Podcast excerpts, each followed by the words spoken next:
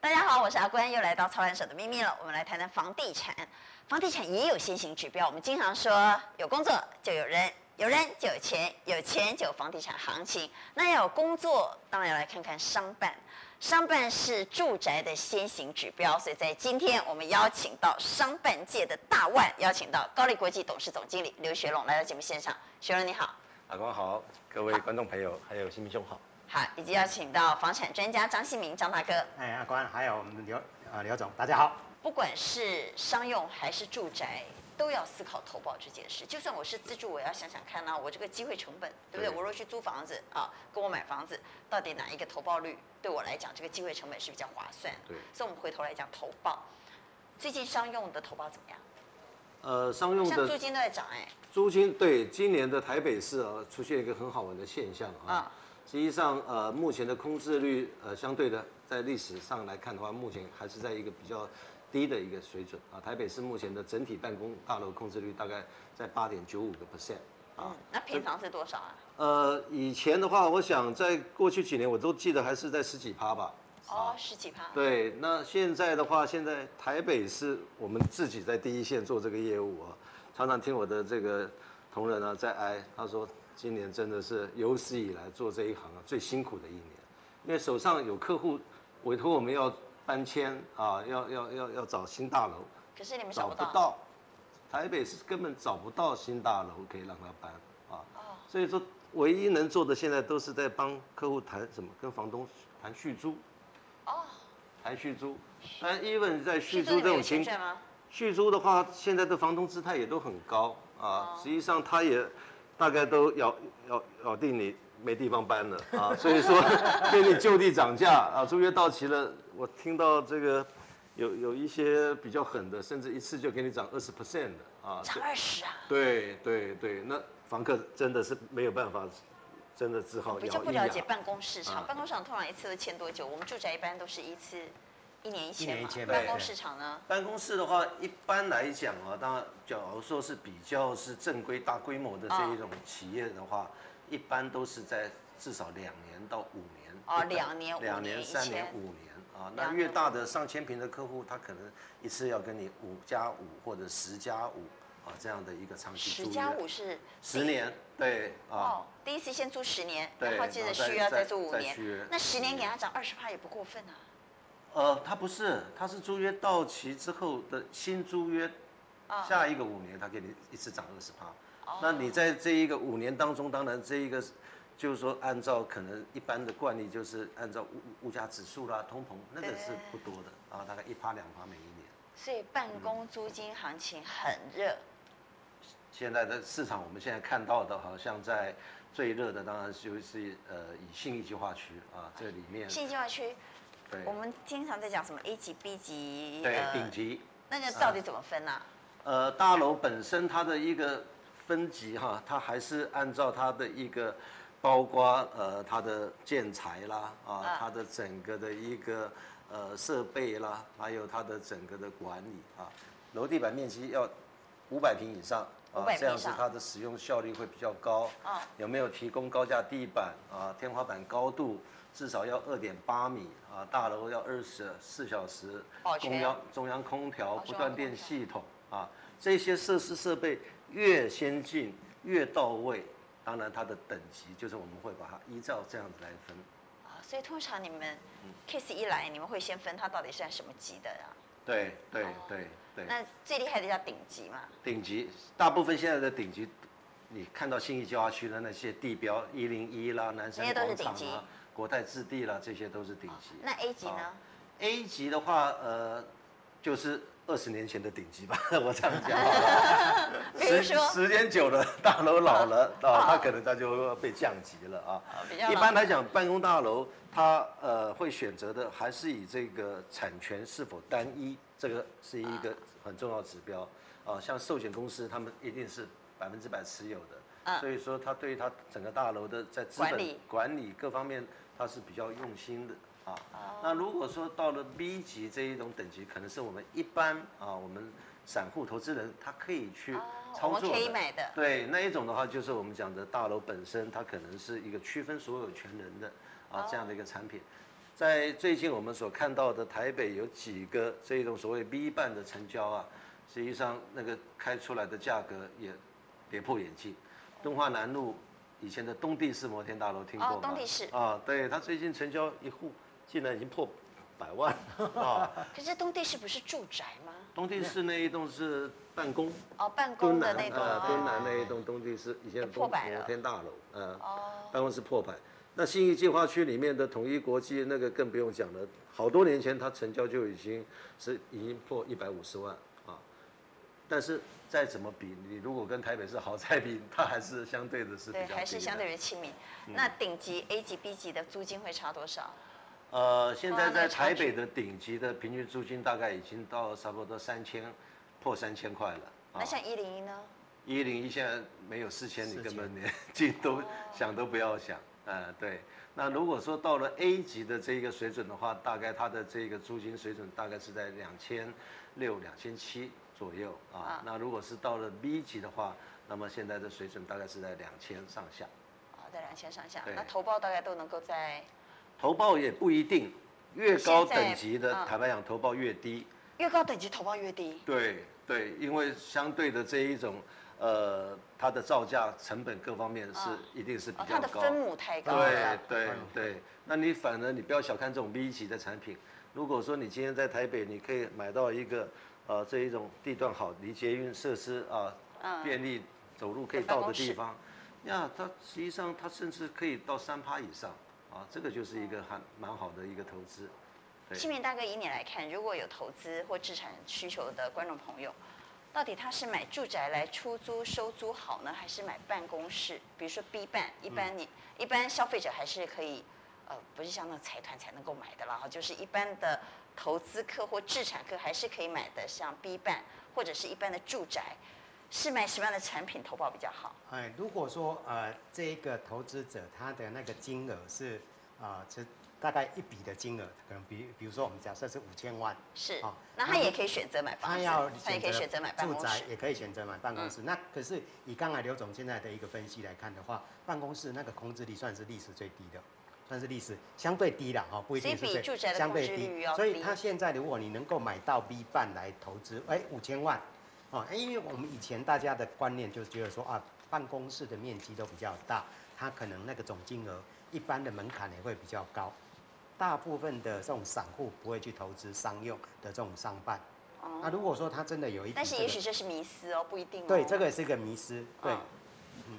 确实啊，我们刚刚又讲到的，就是说，你投资商办跟投资住宅，以其我实同过样去五千万商办也是可以买得到的，也买得到，是甚至是呃有有更高的报酬率，为什么不考虑嗯啊？而且商办确实它在这个租赁市场是比较活跃的，相对于住宅，我我个人认为啊，比较好租比较好租，然后对一租呢，他给你签五年，你也不用每年没换有房错客。，尤其像在台北哦，有很大一块，这样这这一块我们公司是没做的，有很多是这一种所谓的小小公司，他们在找这种五六十平的办公室。哇，那个真的是他们哦抢手哎用抢手的，对，那个付租金，他们不是在算一平多少，他就是跟你讲一个月十万，啊，十五万。那么这样子的一个租金报酬率，对很多投资人来讲，甚至有比三趴更好的表现对。呀、五六十万的住宅要租十万，五六十平的住宅要租十万不容易，不容易对，真的真的是不容易。所以这样算起来，应该买商办买，我们买得起的商办，是不是对投对报对比一般的住宅还好对哎、而且住宅跟商办在出租的还有一个很大的不一样，就是说商办那个承租方他会自己去装修，哦，住宅如果你把啊它，住宅租你了想还要对装而且修，马桶坏掉还要叫我去修，对，没有错，没有错，没有错。人家商办呢，公司自己搞定。哎，而一且般都商是这办样它通常它都有保全有物管嗯啊，所以说这个基本上对房东在投哦资管理上产品上面，我觉得商办或者厂办这样的产品是嗯可以来好好的加以研究的。哎，我觉得今天应该，如果看我们节目的观众朋友，如果你有，呃，你有投资哈、或者不管是投资住宅还是商办还是店面的想法，我觉得这一集对他们来讲很重要。嗯，因为扭转他们过去对投资的想法。过去大家都认为买房子投资一定是住宅嘛，觉得商办很麻烦，而且商办一定是要很大的资金、很大的平数，要口袋很深的人才能够买。其实不见得，在台北市呢，刚刚刘总说那个五六十平的抢手的不得了哈，可以考虑一下。 不过要交通方便，对对好对停一车定要方交通便，方便，对。交通方面、停车方面管理要管理的好、嗯哈。好，我们谈完了租金行情之后呢，我们也回头来谈谈住宅。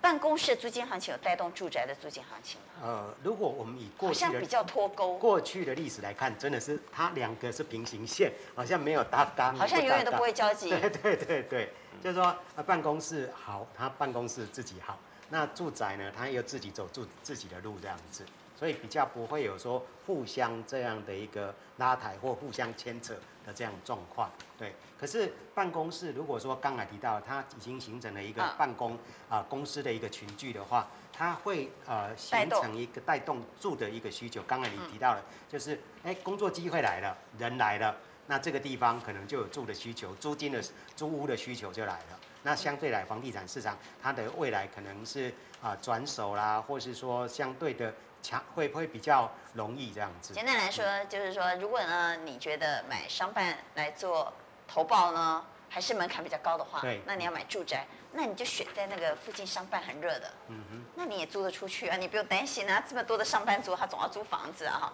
所以那也是一个不错的选择。对，可是刚才像刘总呃在分析的这个商办，它的分的等级哈、越高等级的地方，你要做住宅的投资，越门槛越高，因为它相对，对比如说我们像新义计划区对，哦，那个顶级的商办周边，你要去买一个住宅来投资，哇，那个门槛很高的，所以你大概都只能买那种小套房，对， 买小套房。那那附近小套房会好租啊？呃，像新义计划区的小套房还蛮好住很，好租真的哦的，嗯因为它嗯对供给量不多，对，它对供给量对不多。这也是颠覆我的想象。啊是，它基本上新义计划区有很多金融业的从业者，他们都是比较高所得的，啊他们又有一大早就要开会，或是要要做分析，所以呢，他们都希望说就近就在办公室你看附近我这租个脑房子袋。瓜就是，对，我以为套房都要去中山北路呢。有 如果你没有要做没有房东，你想要买套房出租，你要没有去新中义山计划北区的路。那个租金报酬率比你讲的那个条通是还哦高很多。对啊对那这也颠覆我们的想象 了吧？ 实际上，在我们新义计划区周边，如果你看忠孝东路啊、呃永春站啊，接下来往再往这个南港方向，未来的几个捷运站周边，我觉得都是非常有潜力的地方啊。尤尤其未来整个大南港的这个开发、啊，又会重新的来改变这个台北的商办市场的一个新的面貌啊。那未来那地方有大量哎的 南这港会个。好的不得了吗？哎对对对我觉得对那地方真的是明日之星，会有很多企业进驻。对很多大的跨国企业会不进只是企业进驻啊，它嗯现在那个像我们知道的饭店啊、百货卖场啊，像日本的那个拉拉 pod 啊，好像也是三井对对三井拉拉三井 pod 集团的也是要进去嘛，对对啊，对所以它对带动周边的那个生活机能会很强。好，讲到南港的商办，南港商办有顶级商办吗？集中在哪里？呃，目前南港的最大的一个商办市场的现在南港经贸园区的周边啊啊，，中信对中信还有南软、南软、台肥啊哦台肥对台肥的这个 C two，呃，这个大楼呢，它预期是在明年就可以完工启用啊。现在市场的询问度非常之高啊。那接下来的 C 三呢，就是未来中信跟台肥租的这一个地上权的，它未来也是要盖一个大型的 shopping mall 啊，就是日本的这个拉拉破会进来，嗯那么以后也有两栋的这个顶级商办会进来啊啊。那包括以后的这个地方五星级饭店啊等等的，所以它未来有一点像是一个小信义计划区的一啊个翻，呃一个一个翻版啊。那整个那我南港的租金现在到多少？南港现在他们的租金实际上也都已经喊到了两千五百块哦，嗯啊这样的一个水准了。对，它的报酬率说实话是，如果有好的这一种小型的投资商办标的，我觉得那是一个很好的机会。嗯说到我心坎里，我就住在南港经贸园区的对面。好，哦我们来看一下你们的报告里头，我们再回到你们最新的报告，热乎乎的报告嗯，我看到有针对台北市 CBD 对做的整理和报告。对对，什么对叫 CBD？我们也来跟观众朋友讲一下，好不好？是，呃，CBD 当然字义上很清楚的，就是我们讲的呃中心商业区啊。商务中心那我们把台北啊，大概会分作几个不同的次商圈、啊，当然最大的一定是现在讲的信义计划区、啊，那还有包括像敦北民生、啊，这个仁爱新生、台北火车站、敦南、中南京东路四五段啊等等的，大概在市区里面有大概分作这七个商圈。往外扩散，当然过去二十年我们看到的内科，这个是一个新兴的市场，但现在也很饱和了。嗯它的空置率比台北市我刚刚讲的还要低，大概只有六个 percent 啊。嗯现在开发的趋势已经往这一个旧中五期啊，就这个中地武期啊，对，那今天刚刚看到的行政院已经好像正式核定了这一个北环线啊，未来这一条捷运啊，将会是从港前一路沿旧中路一啊直拉到象山啊，到动物园这个。它的机电工程标啊，已经在今天啊，已经正式宣布要来嗯，我进没有行。听懂港前路，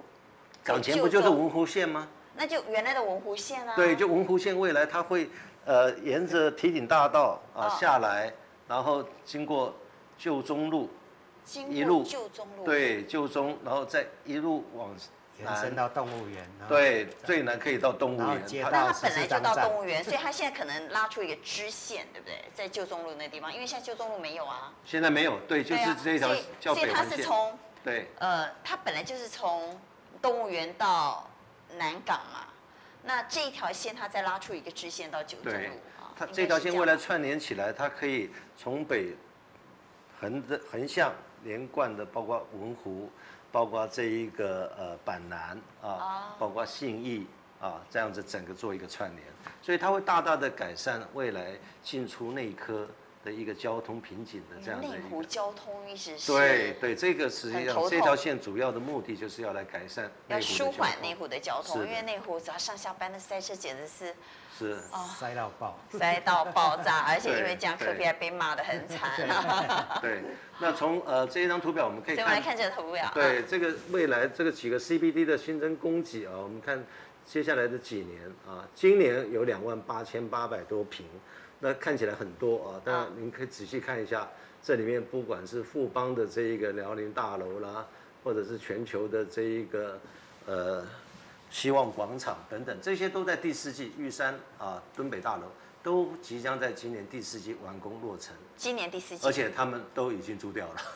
哦已经租掉了，，对，像这个还没盖完就租掉了。呃，他们都是在盖的时候就已经找到租客啊。这个全球的哦这个呃希望广场，它几乎整栋是租给 Panasonic 啊。那么这一个像辽宁呃富邦的这一个大楼，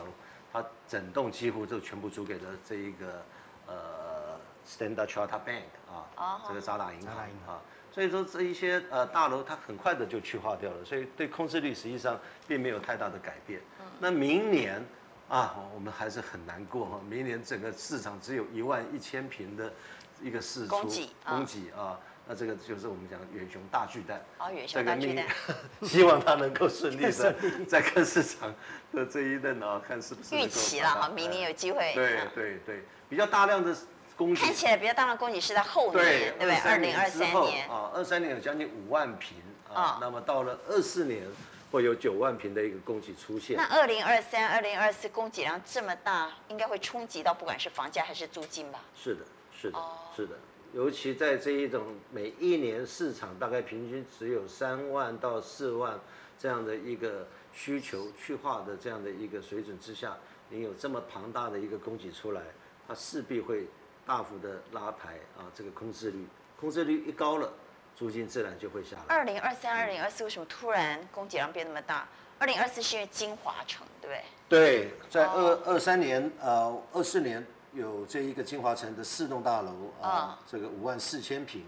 会投入到这个市场来。那二啊三年是因为二三年主要的话，呃，是富我们邦这里看到就是在新义旧化区的这个中油后面的富邦 A 二哦十五，中油后面那一这片栋大楼现在是新义旧化区第二高的这个建筑、嗯啊，也是一个顶级的一个商办大楼。那其他的都是一些比较相对面积，还有黄翔，黄建翔设在台北车站以前的北汽北站，北站台汽哦北站，北站啊，那一栋大楼也预计在后年完工。嗯，啊，那这个本来是要做那个饭店嘛，后对，来原就来改计成划商是做办，饭店。所以试出了一万多平的这个啊，办所以公空二三二间。嗯四会是供给量比较大的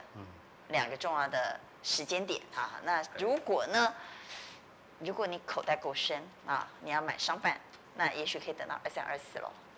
那时候的溢价空间应该会比较会大会一点，相对比较大，但是那时候房价万一也涨上去了，哎呀，那你就要自己决定了哈。好，我们往下来看一下房租，因为我看到高丽也整理了各级办公大楼十年的租金走势，我们也顺便嗯让观众朋友来看一下。好，在租金走势里头，我们看到呃，你最们怎么大分的呢涨幅红就色那个是顶级的顶级，最对顶级还是涨最多的哦、没有错，你看它的这个呃年涨啊、呃大概是二点一六 percent 啊，嗯季涨是一点一四，这个是相当高的一个水准啊。嗯在过去台北我的印象里面，一年呢、可以涨个一趴半两趴已经不得了就算厉啊害。但了你看我们现在是一季就涨了差不多一点多趴啊。嗯。那第二名的话就是我们讲的 A 级办公大楼嗯啊，目前的这个水准大概在两千四百五十三块。好，哦刚刚顶级是到三千三了啊，所以说你看它的那哦差个距很大差距差距跟 A 拉级就大差的非常拉开大了，嗯而且这个这个差距越拉越大，嗯，越拉越大啊，是这样子。好，这是各级办公室。那我们再往下来看，特别嗯对针对东区，你们也做了整理。啊对，，我们讲东的区那是个差距也好大啊。广义的东区啊，这个里面包括当然红线的信义啊，嗯那么它的这个租金水准啊，平均也都已经站上了三千的这样的一个大关嗯啊。那另外的话，敦南啊，还有民生敦北啊，那么它的这个大楼，第一个都是比较老旧啊，所以说像在敦北民生最多的最大的房东就是国泰。啊，它以前的环宇大楼就是澳门航空的那个大楼，现在也都已经在呃进行都更改建啊。还有几栋在敦北民生啊，甚至未来的这一个台北大学的建国的这一个校区啊，现在他们也都以这个呃 BOT 的方式啊，来跟这些投资人来做合作。所以未来我觉得敦北民生这个区块啊，敦北民生，在二十多年前，敦北民生就是台北的华尔街了对啊，那时候花旗银行啦、BOA 啦，什么全部都在这地方。是啊，那只是说这这些年全部都跑到新义计划去来。但是你看现在的敦嗯风北民生，水轮流转，风水轮流转，对。嗯呀，但是现在的话，在那个地方，包括台北学院现在改建变成是中国人寿的新的总部，嗯啊，那么还有包括这个玉山银行啦，还有未来全球的国泰营区啦，那么当然还有一个更大的一个计划就是盛世王朝饭店啊，哦这一些王朝饭店等等啊，所以说在那个区块，我觉得也是我们可以值得关注的。有一种听到名牌的 feel 啊。东北民生哈，关键字是东北民生。啊 如 对果要做投资的话对，哎， 对，所以我就名讲牌啊出来了。我就讲说哈、这个二十年前的这个顶级，就是现在看到的啊、啊我们的敦南跟敦北啊，它的租金确实啊，房子老了啊，确实如果说有新大楼出来，客户在租金没有差距太大的情况之下，一定都是往新的大楼搬。哎，谈到信用管制，央行基础选择性信用管制有伤到现在的房地产市场吗？呃，前两天刚好有一个媒体的记者打它电现话在问我，寄出的对是第一第一个是哦最针对自然人。自就然是我们人一般我们一般社会大众，嗯如果说你名下已经有一户房子有房贷，那你想要再买第二户，要用所谓的呃宽限期的话宽限期取消，他就把你拿钱拿掉，不让你有宽限期。所以是你第二户房贷还是第二户房子？第假二户设他房都贷没有贷款，他第二前面户买房贷十间都没贷款，对第二户房贷哦，是第二户房贷。对第二户房贷所以如果你名下已经有房子贷款，那你还要再贷一间的话，嗯你就没有宽限期就。没有宽限期，哦所以呃那那个记者就在问我说，哎，他们的呃网页上面就有一个朋友去反映说，哎，一个年轻朋友他去已经名下有一户房子贷款了，嗯那这个房子相对比较小，他想要再买一个新房子。哦，那可能条件也比较好，可是总价比较高，所以他必须有同时要有两个房贷，可是这个时间他不会、不会太长我，这就是换屋对族现在嗯会有点困对扰。对对，所以这个除非房屋我先卖，尤对换族，说实在，我不一定是先卖，我也可能先买再卖。嗯对嗯对对很多时因为很多人是这样，因为他怕这中间对嗯他还要去租房子也很麻烦，所以他可能可以先卖，然后等到他这边都安顿好了，再去卖旧的房子。，嗯是。那他就可能会同时有两间贷款，那这样怎么办？对呀、所以这个部分，这那个个记者朋友就在问 我说啊，这个可不可以呼吁一下央行，可不可以法外施恩？因为他不是投资客，他是要换屋，他也是自住客这样子。所以他对于换屋确实有影响。嗯对，那嗯对市场的好不容易五月哈五一五警戒之后就冷掉了，六月慢慢降温的市场，现在有没有一棒打下去又冷下来呢？呃，因为它的影响层面没有那么大，就像刚才刘总提到了，现在市场热得像火山爆发一样，现在市场真的像火山爆发一 样，对换屋族啊，特别是对手头上他的资金不够充裕的那因为换换屋族，屋主确实毕会有竟影那响个。数量少嘛，它啊不不是占市场上的很大的一个比重嘛，对呀、啊。那他除了对自然人第二户他不给会计及出，还有其他的限制现在吗？再来就是建像商土地嘛对，还有嗯土地的贷款啊，它限制这一个土土地融资这个啊部分的话，层数从六乘五降到五乘五啊。那就那原来的差一六乘重欸五的话，它是有十五趴是要在开工的时候才拨款啊。那现在的话，嗯它把它再降低啊，ten percent 下来。那对于闲置的工业土地这部分的贷款层数，它也把它压到了五成啊。这个部分他们是应该这么讲，他也看到了这个土地很热已经热过头了，但是很反好正央很行好打很哪好里笑就代表哪里很好热笑很好笑的一个现象就是，你中央在在紧缩，但是地方拼命的在卖地， 对 对呀、国产署也在卖地啊，那么地方政府更不用讲了，它的这些从化区啊，怎么这些东西拼命卖啊。那你看说今年三月央行那一次推出的嗯那一个打这个这个紧缩，实际上是要比这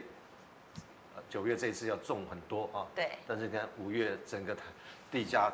标售全部啊，刚大才我涨们讲的那些呃成交量， 对，都是在他打房之后你发左生手的。嗯在紧缩，右手你又一直在释放土地，对，就等于是在那个等于互柴相火抵不消断一直在释放出来这样子。是哎是。所以其实它并没有冲击到或影响到土地的交易，不会因为这一次的选择性信用管制影响到市场交易。但是我们可以看出什么呢？反正央行每次打哪里就是热哪里，反 正他如果打土地，就表示土地他看到他热热热做的，哎，你不热他干嘛打你呢？所以他每次打哪里就是那里热啊！你不要告诉我土地现在的情况，我只要看他在打买土地的人，就知道现在土地地热的不得了哈。他在打工业用地，就表示工业用地地热的不得了。他在打换屋族呢，表示换屋族可能热得不得了；他在打住宅，表示住宅可能热得不得了哈。所以江行每次的动作呢，其实也可以从另外一个角度来做解读。好，谢谢刘总，谢谢新民大哥，也希望我们所有的观众朋友都有了投资的新方向。